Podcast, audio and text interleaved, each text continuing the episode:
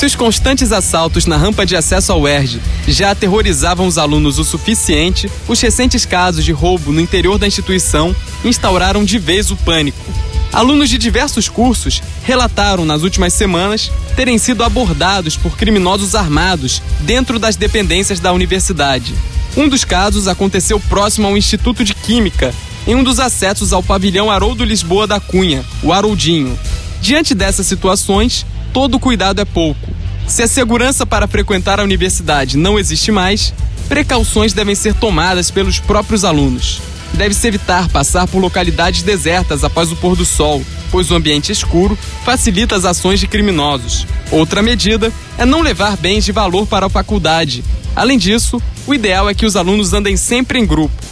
Embora pareça absurdo tomar esse tipo de medida dentro da universidade, é a melhor forma de se evitar ser alvo de atividade criminosa, enquanto aqueles que deveriam realizar ações efetivas para coibir esse tipo de prática não cumprem com seu papel. Veja mais sobre a insegurança na UERJ acessando a matéria em nosso site. O endereço é comunicauerj.wordpress.com.